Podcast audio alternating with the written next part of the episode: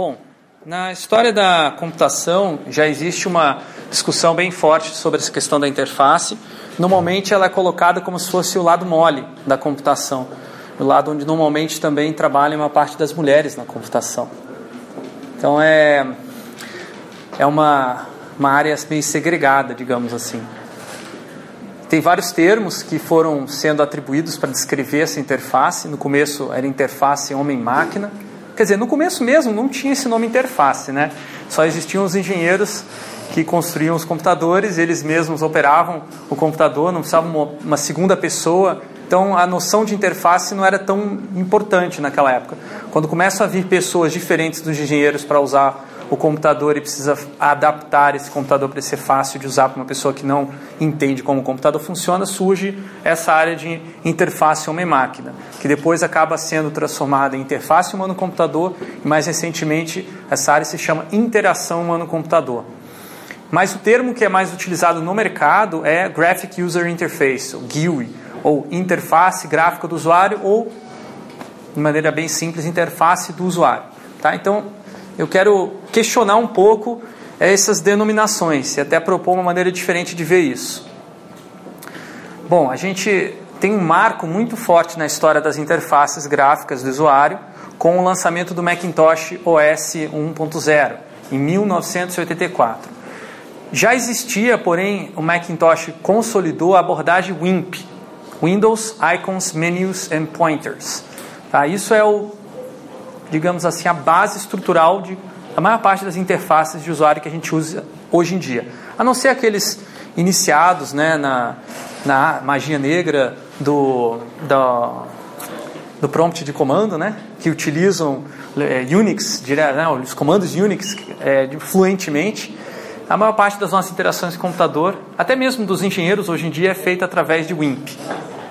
Tá? Só que esse WIMP ele foi feito há muitos anos, né? Ele foi criado, na verdade, em 1972 e até hoje ainda é um paradigma de interfaces, né? O, várias tentativas foram feitas para superar, para criar uma interface melhor, mas elas falharam. Inclusive, a tentativa mais ousada que eu considero desses últimos 30 anos é o Windows Metro.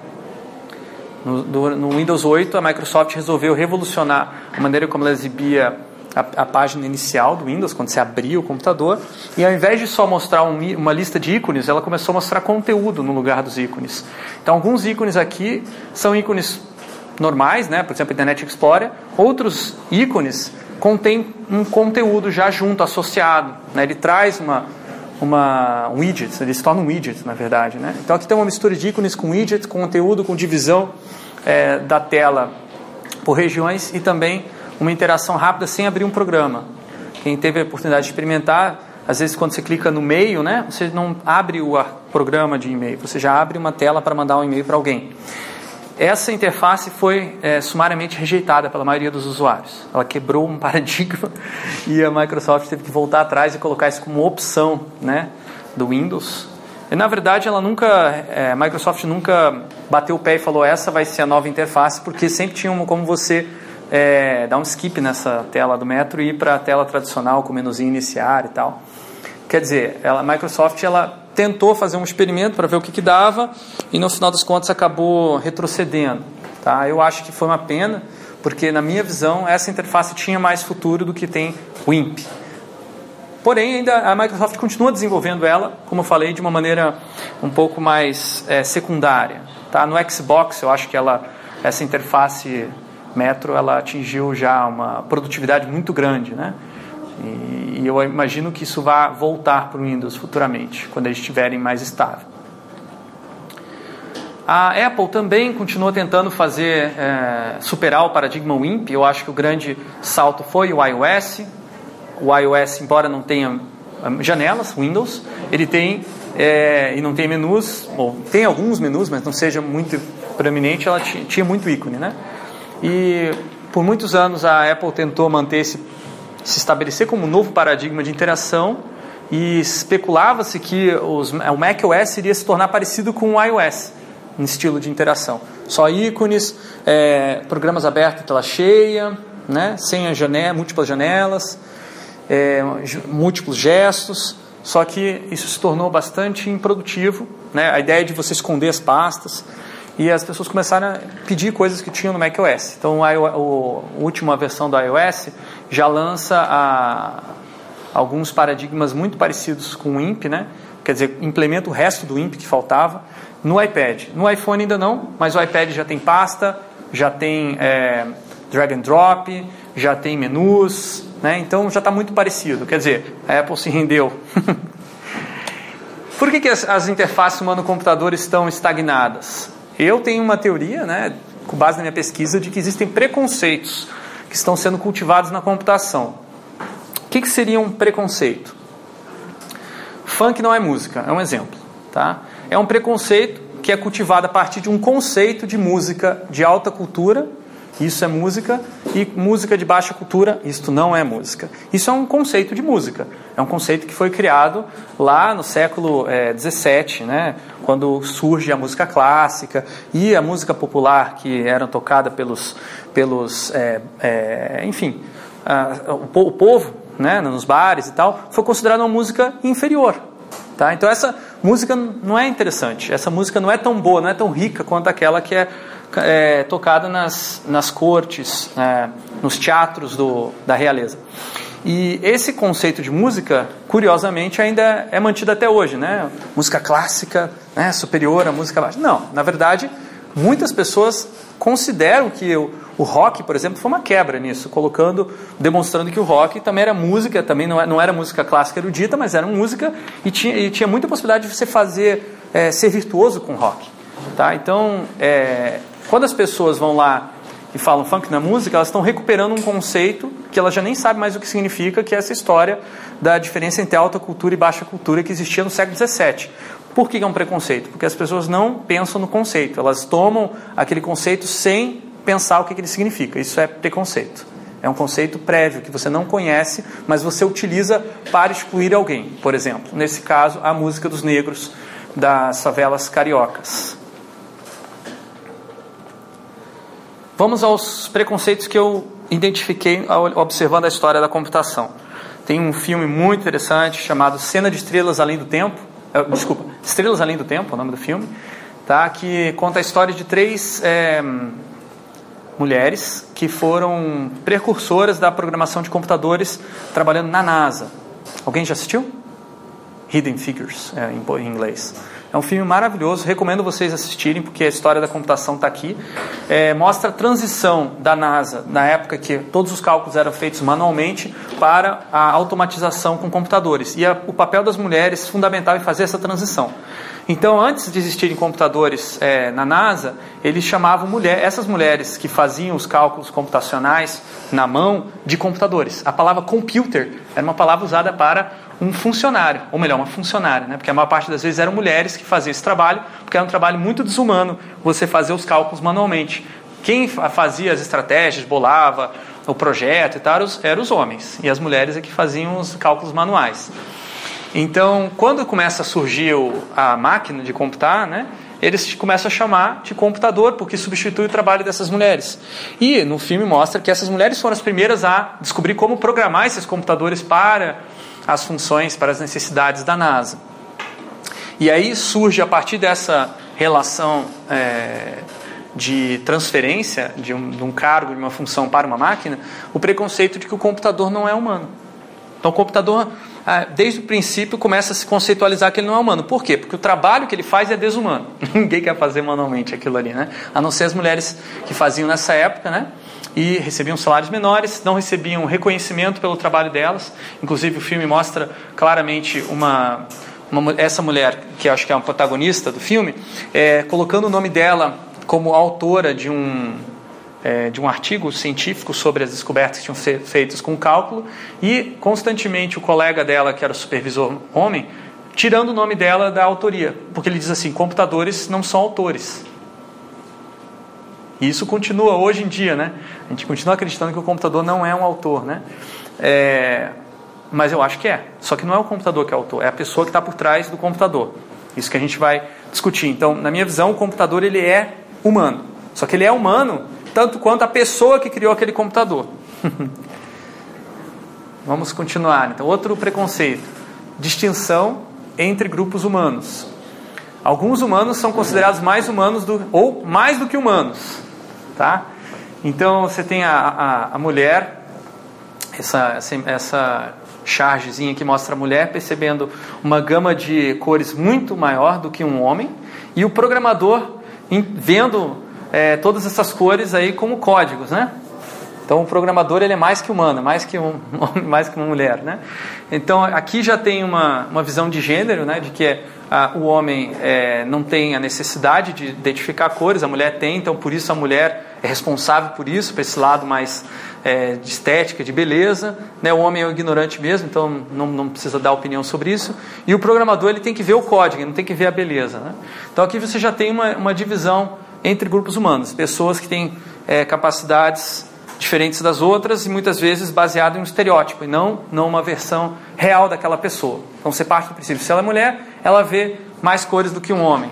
Mas não é sempre assim, né? A gente sabe, e nem todos os programadores também têm essa capacidade de identificar códigos é, de, de cores só por olhar para a cor, tá?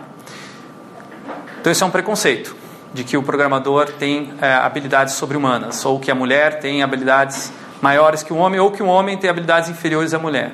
Tudo preconceito. Terceiro preconceito surge da divisão social do computar. Algumas pessoas programam, outras pessoas não programam, apenas usam. E a vida de programador, essa, essa é, tirinha famosa da internet, sempre tem alguma história ou outra que deixa claro isso, né? Então você tem aqui uma usuária, mulher, né? O que é esse monte de texto estranho aí nessa tela?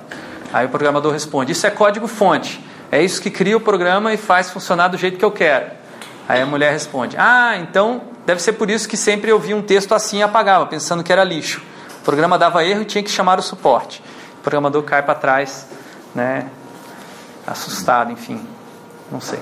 É, o, o que, que acontece aqui? De novo, preconceito. Quem é usuário? Mulher. Quem é programador? Homem. Tá?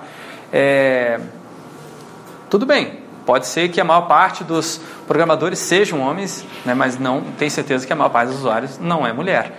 Aqui está se representando o papel de uma mulher que não sabe muito bem o que é programar, que cometeu uma ação um tanto quanto é, ruim para ela, né, por conta da ignorância. Então aqui você tem uma divisão é, até sexual do computar, né? as mulheres não sabem computar, então elas é, são ignorantes, então elas fazem besteira de deletar o código-fonte. Né? É, isso aqui talvez seja um dos principais problemas do distanciamento da computação do resto da sociedade e de alguns problemas mais graves do que esse que eu vou mostrar daqui a pouco.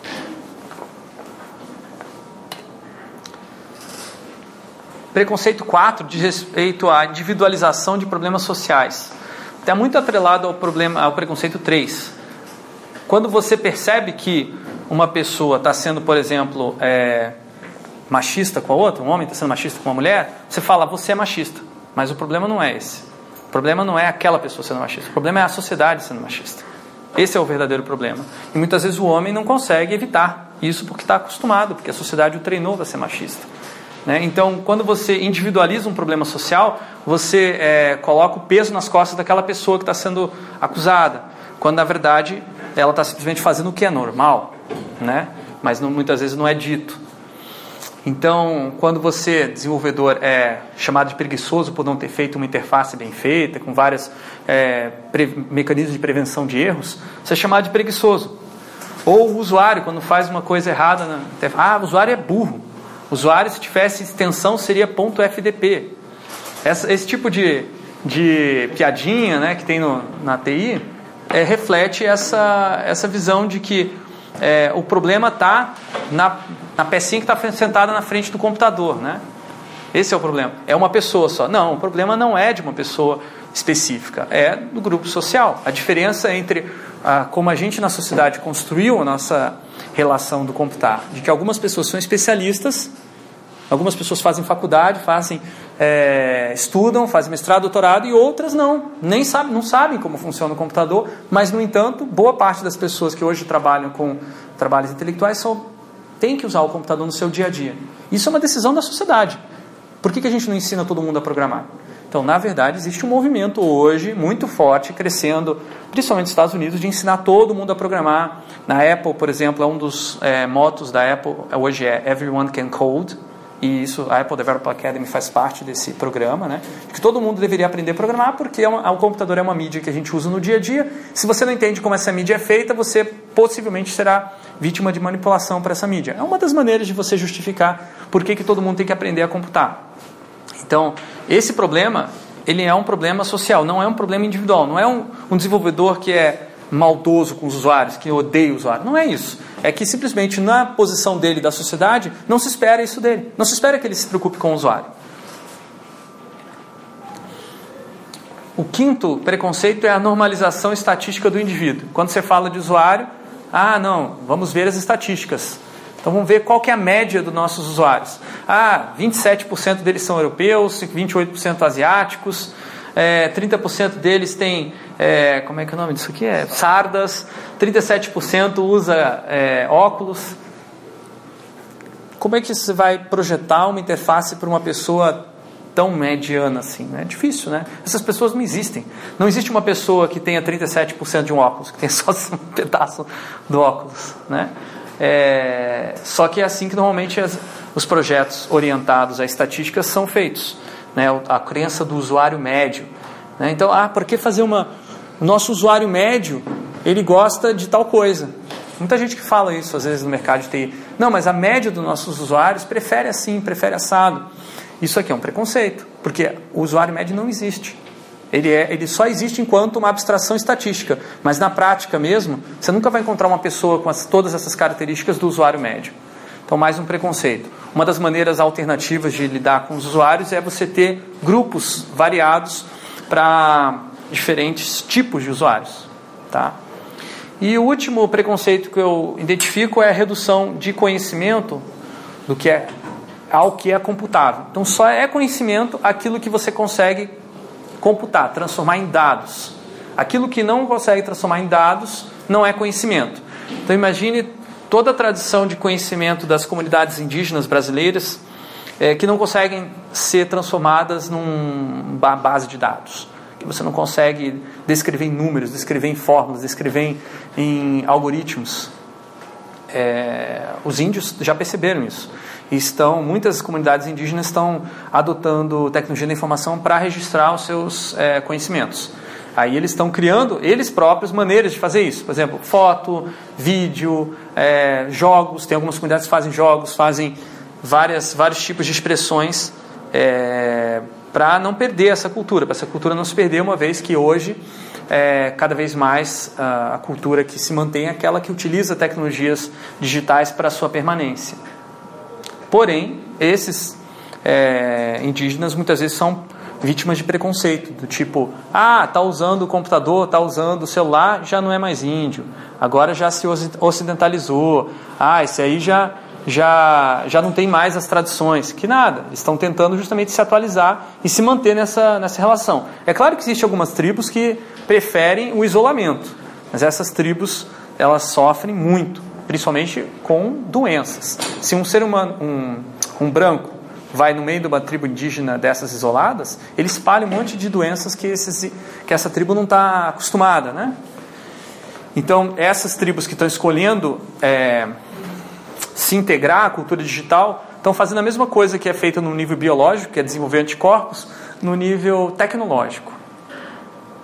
Então, quais são as consequências desses preconceitos? Eu acho que já deve ter ficado óbvio que algumas pessoas são excluídas dessa é, esfera digital da sociedade, algumas pessoas são discriminadas, são é, superestimadas, algumas pessoas têm conhecimentos que são desperdiçados, e o resultado que tem, nos interessa mais, que eu estou é, enfatizando nessa apresentação, é a estagnação no desenvolvimento de novos conceitos de interface.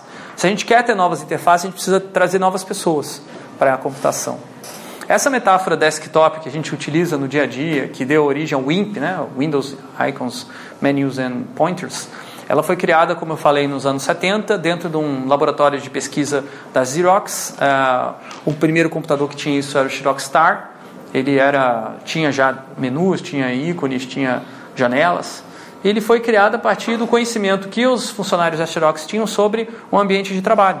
eles supuseram que se eles criassem um computador parecido com o ambiente de trabalho, seria uma metáfora suficiente para as pessoas que não conhecem é, computação, que estão começando a computação, entender como é que funciona um computador como se fosse um espaço virtual.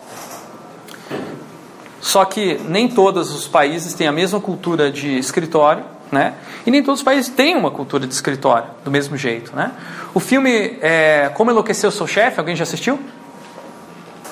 Não? É um filme que acho que deixa bem claro essa cultura escritório, bem divertido esse filme, vale a pena, recomendo. É aquela cultura do, do funcionário trabalhando dentro do cubículo, né?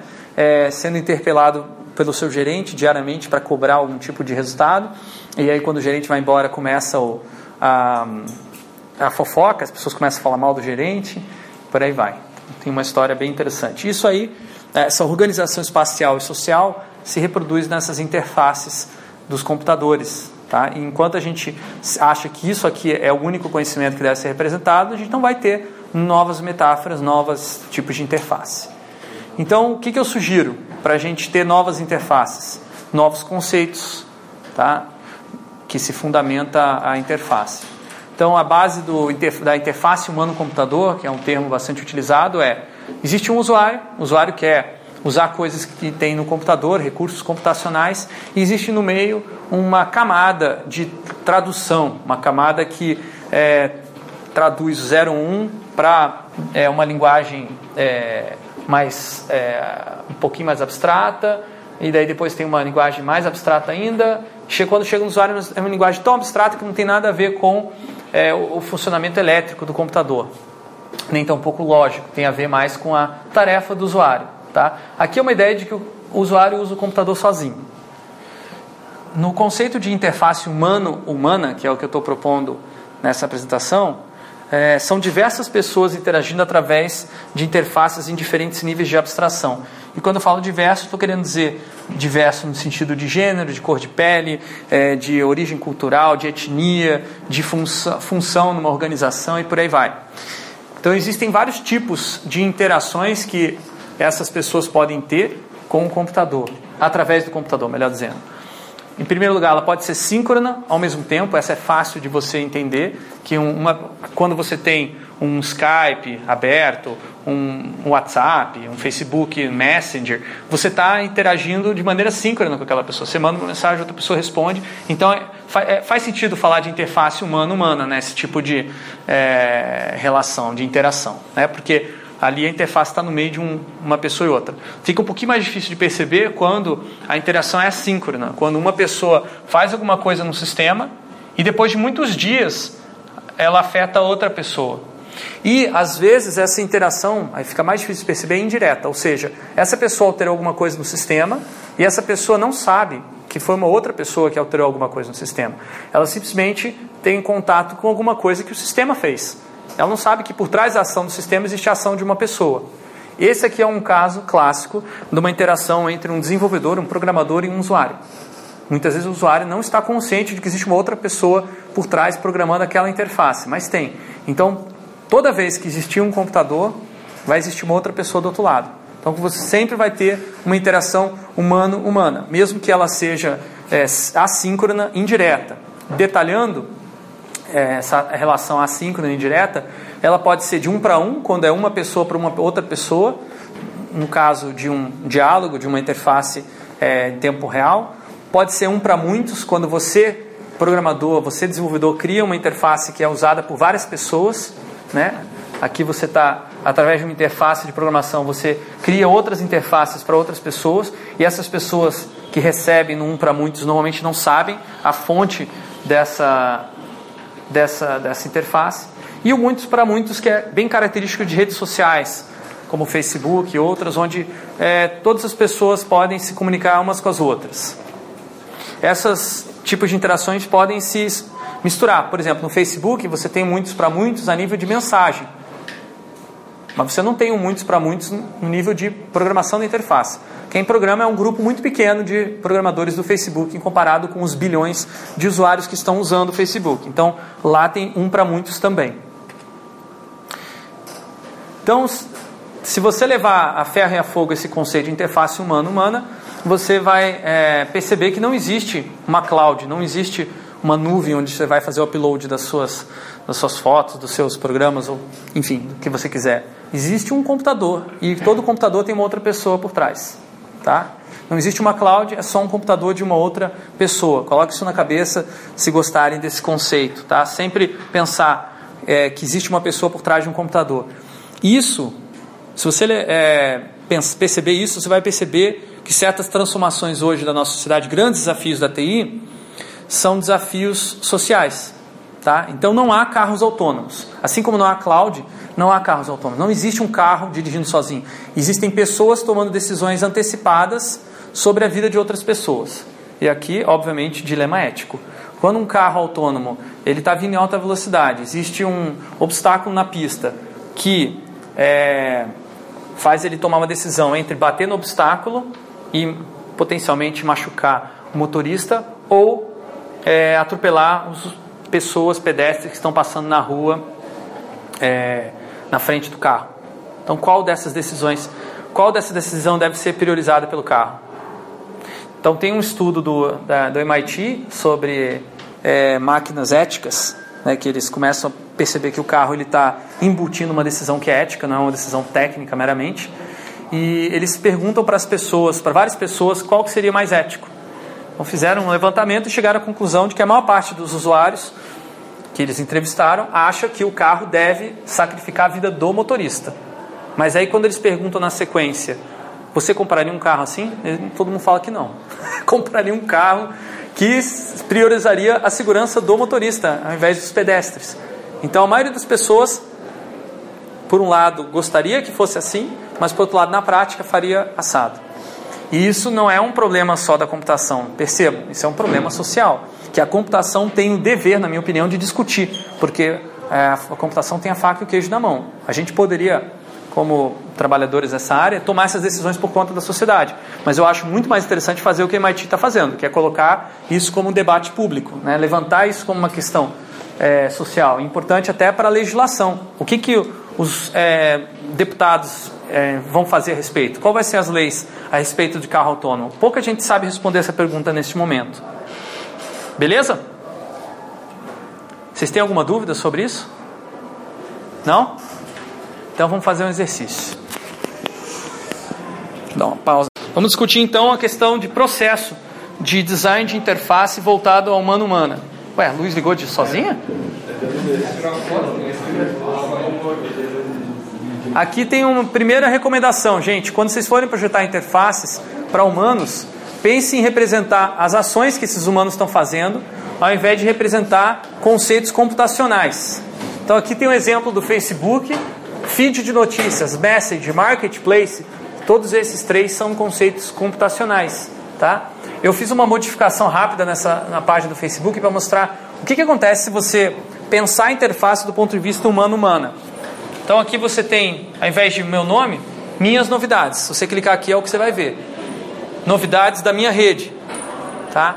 Conversar. É isso que para isso que serve o message. É essa ação que você vai fazer aqui. E comprar e vender, que é o que você faz dentro do marketplace, tá? Ao invés de atalhos, a palavra atalhos é uma palavra bem ruim para a maioria dos usuários entender. Ver de novo, uma coisa que você já viu, tá? Então aqui eu estou usando um linguajar mais próximo do dia a dia, porque eh, as pessoas no dia a dia falam de ações, elas não falam de conceitos computacionais. Ação é uma coisa que uma pessoa faz no mundo, que afeta o mundo, transforma o mundo. E é isso que uma interface é, humana-humana deve fazer. Outra questão, ela deve enfatizar as consequências das ações humanas, consequências humanas. Então, um dos problemas mais é, comuns nas interfaces é, humana-humana é quando as pessoas não sabem a consequência. É muito comum isso. Ela, ela clica, deletou alguma coisa, não sabe o que, que vai, vai acontecer. Então aqui temos um diálogo é, de alerta perguntando: você quer mesmo deletar todos esses clientes que você tem na sua base de dados? Né? Vai, você vai pagar três clientes. Só para ter certeza, confirme o número de clientes que você vai destruir da base. Né? Aí você tem que colocar o número e ainda tem que marcar que você não vai poder voltar atrás, né? E aí tem dois botões: voltar para a segurança. Não, não quero, não tem mais jeito, né? Vou explodir mesmo a dinamite e acabar com os três clientes. Tá? Esse, essa interface é um pouco exagerada, claro, né? Ela está sobre exagerando o impacto, mas se você pensar que uma empresa é, pode ter o seu sucesso comercial delimitado pelo, pelo número de clientes que ela está dedicando, né, que ela está cultivando, faz até sentido esse tipo de abordagem. A maior parte dos diálogos que os usuários veem nos computadores são diálogos que as pessoas não prestam atenção e atravessam a rua no sinal, sem olhar para o sinal. Mesma coisa, a pessoa vai clicando OK, OK, OK, OK, OK, né, sem ler o que está escrito na caixa de diálogo. Da mesma maneira que alguém atravessa a rua sem olhar para ver se o sinal está aberto. De... É, não sei se semana passada, retrasado, dando na rádio, que um, funcionário uma, que trabalha numa, numa financeira da Ásia, não lembro exatamente o país, ele precisava disponibilizar um, um bônus para os clientes, assim, ia disponibilizar, tipo, sei lá, coisa de 100 dólares, nem isso, assim, é bem pouco. Ele acabou disponibilizando mil ações para cada um, para cada cliente. Caramba! Então, tipo, gerou um prejuízo de bilhões e bilhões, que a empresa nem tinha esse dinheiro, assim. Caramba! E aí as bolsas caíram pra caramba. E assim, claro, nitidamente, quando o pessoal recebia, via que também era errado. Só que teve alguns que tipo, se adiantaram e venderam aquelas ações. Né? Ah, né? entendi. O pessoal se aproveitou se da aproveitou situação. do né? erro e foi vendendo. Então teve uns 20 lá que claramente vai dar erro, mas foi nisso, né? Eu não tinha a confirmação da confirmação. Às vezes até tem a, a confirmação. Você tem uma janela, mas essa janela não diz o que vai acontecer se você confirmar. Né? Esse, eu acho que o que é legal dessa interface, dessa janela, é que ela diz o que, que vai acontecer. E nesse caso, olha, se você fizer isso, a sua empresa pode ir à falência, porque ela não tem dinheiro para pagar esse, o prejuízo que você vai causar. Isso, isso seria uma maneira de enfatizar a consequência humana daquela ação computacional. Isso, às vezes, você não tem o dado para oferecer isso. Às vezes, você não sabe como programador, mas quanto mais você puder oferecer de informação para o usuário sobre a, a consequência, melhor. Enquanto você está projetando, vale a pena você ter sempre com representações mais concretas possíveis. Isso aqui é. Já ouviram falar de UML? Já tiveram uma aula sobre UML? Como? UML? Ainda não? Mas vocês vão ter provavelmente no curso. O ML é uma maneira de você representar é, as estruturas de classes do seu programa. Vocês já viram orientação a objetos? Ainda não, né? Vocês vão chegar ao momento vocês vão descobrir que a programação é, que você está acostumado, linha por linha, não é suficiente para você resolver problemas complexos. Você tem que começar a pensar o seu programa como uma arquitetura de um prédio, assim, com partes, né? E módulos que se conectam e se complementam. Você pode pensar essa arquitetura de módulos, de classes, que é o termo técnico utilizado, com uma perspectiva de, do funcionamento do sistema. Então, uma classe vai se chamar funcionalidade, é, parte do sistema 1, parte do sistema 2, parte do sistema 3. Ou você pode chamar aquilo do ponto de vista de ação. É uma recomendação que eu faço quando vocês forem ver orientação a objetos, chamar as classes em relação a objetos e dar métodos que de, sejam, sejam parecidos com as coisas que as pessoas façam no seu dia a dia. Ou seja, se você vai representar computacionalmente uma mesa, né, uma cadeira, você vai colocar na cadeira o método sentar. Você não vai botar o método é, XPTO, que é uma abstração. Você vai botar uma coisa parecida com o seu o dia a dia, a relação real da pessoa, representação concreta. Tá? Isso aqui é uma, é um exercício que a gente fez lá na Apple Developer Academy de usar Lego para criar e discutir a, a hierarquia de classes de um programa. Para que usar Lego? Para as pessoas perceberem que aquilo ali era uma analogia com o mundo real e ter ações humanas, digamos assim, naquele programa. Na verdade, eu sugiro é, uma, um processo gradual de começar o projeto de uma interface de maneira o mais low-tech, mais concreta possível, mais próxima da ação humana, e gradualmente elevando o nível de abstração high-tech até você implementar isso no seu, no seu código, no, no seu sistema. É, aqui tem um, é um exemplo que eu trago na minha pesquisa de doutorado, onde estudei o projeto de é, ambientes construídos, o projeto de sistemas é, de centros de diagnóstico por imagem hospitalares. Então ali em cima você tem um modelo do, da planta baixa, as pessoas se movimentando ali usando uma dinâmica de é, fios e, e post-its e tal para a gente discutir esse layout e aqui embaixo a mesma informação representada high-tech usando um programa CAD. A gente usou várias sucessivas representações, eu não vou mostrar todas aqui, só para mostrar que primeiro você toma a decisão mais concreta com uma ferramenta concreta para você não se distrair da questão ética, por exemplo, por uma questão tecnológica, que é um dos grandes problemas da computação, de ficar distraído com um monte de problema técnico e é, deixar de perceber que existe um problema ético, ou um problema social, um problema psicológico, um problema de outra ordem não técnica no projeto. A prototipação com papel, vocês vão ter uma disciplina de HC que vai trabalhar isso, com certeza. É uma das técnicas mais usadas para esse processo gradual de é, projetar uma interface. Então você desenha com papel para você, antes de botar muita, muito esforço no projeto, programar um monte de linha, você ter um feedback rápido de um usuário ou de um colega de trabalho, é, para você rapidamente ter um feedback. Basicamente, você usa o papel. Papel você pode usar de maneira bem criativa, usando post-it, usando é, coisas coloridas, para representar a interface de maneira bem concreta. A parte de funcionamento, os comportamentos mais abstratos, não precisa representar. O importante é representar se aquelas funcionalidades são úteis para o usuário, se fazem sentido naquela disposição. Nesse caso aí desse exemplo, é uma interface para construir um prédio, ou melhor, configurar uma casa. E os meus alunos eu faço muita prototipação com o corpo inteiro, que vem antes da prototipação com papel, mais radical ainda, mais concreta. Uma pessoa representa um computador. Então aqui, aqui no, você já deve ter percebido, né, que aqui tem um mouse, né, o mouse é a mão desse estudante. Esse estudante aqui é o computador, esse aqui é o usuário. Tá. E aqui dentro do, do, do computador tem algumas é, representações de de coisas, de é, aspectos que o computador está trazendo para o usuário.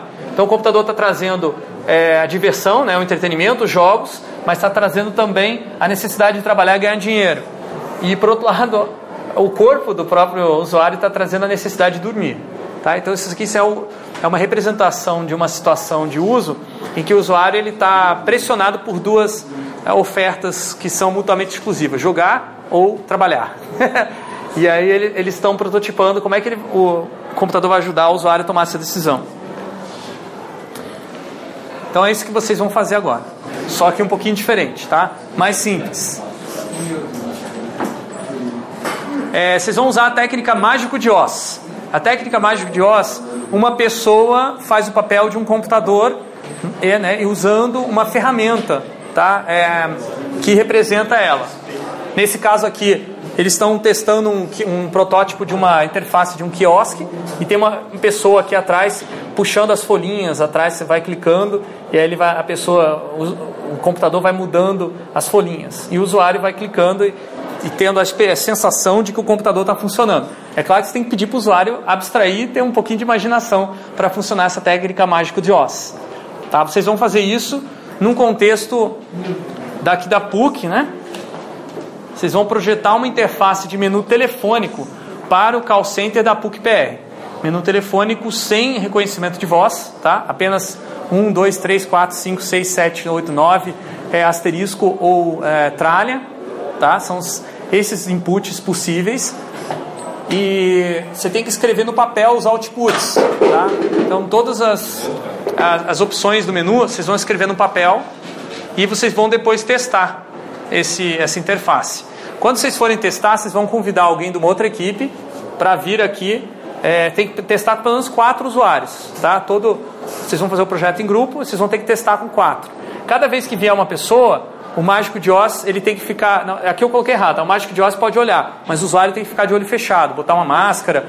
Aqui tem uma, uma específica aqui que cubra o, o olho, tá? Para você não, não olhar. Você só pode, o usuário só pode se fiar naquilo que a interface falar. E, inter, e o mágico de Oz só pode falar o que está escrito no papel, ele não pode falar mais nada, tá? A não ser o que está escrito no papel. O programa só pode rodar o que está no programa.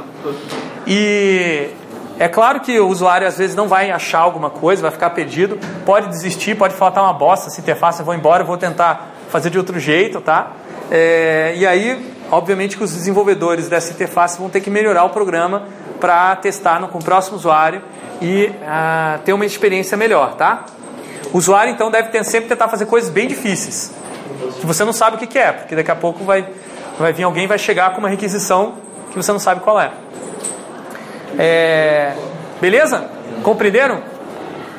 Então vocês têm aí, ó, é, 20 minutos para montar a primeira interface e fazer o primeiro teste.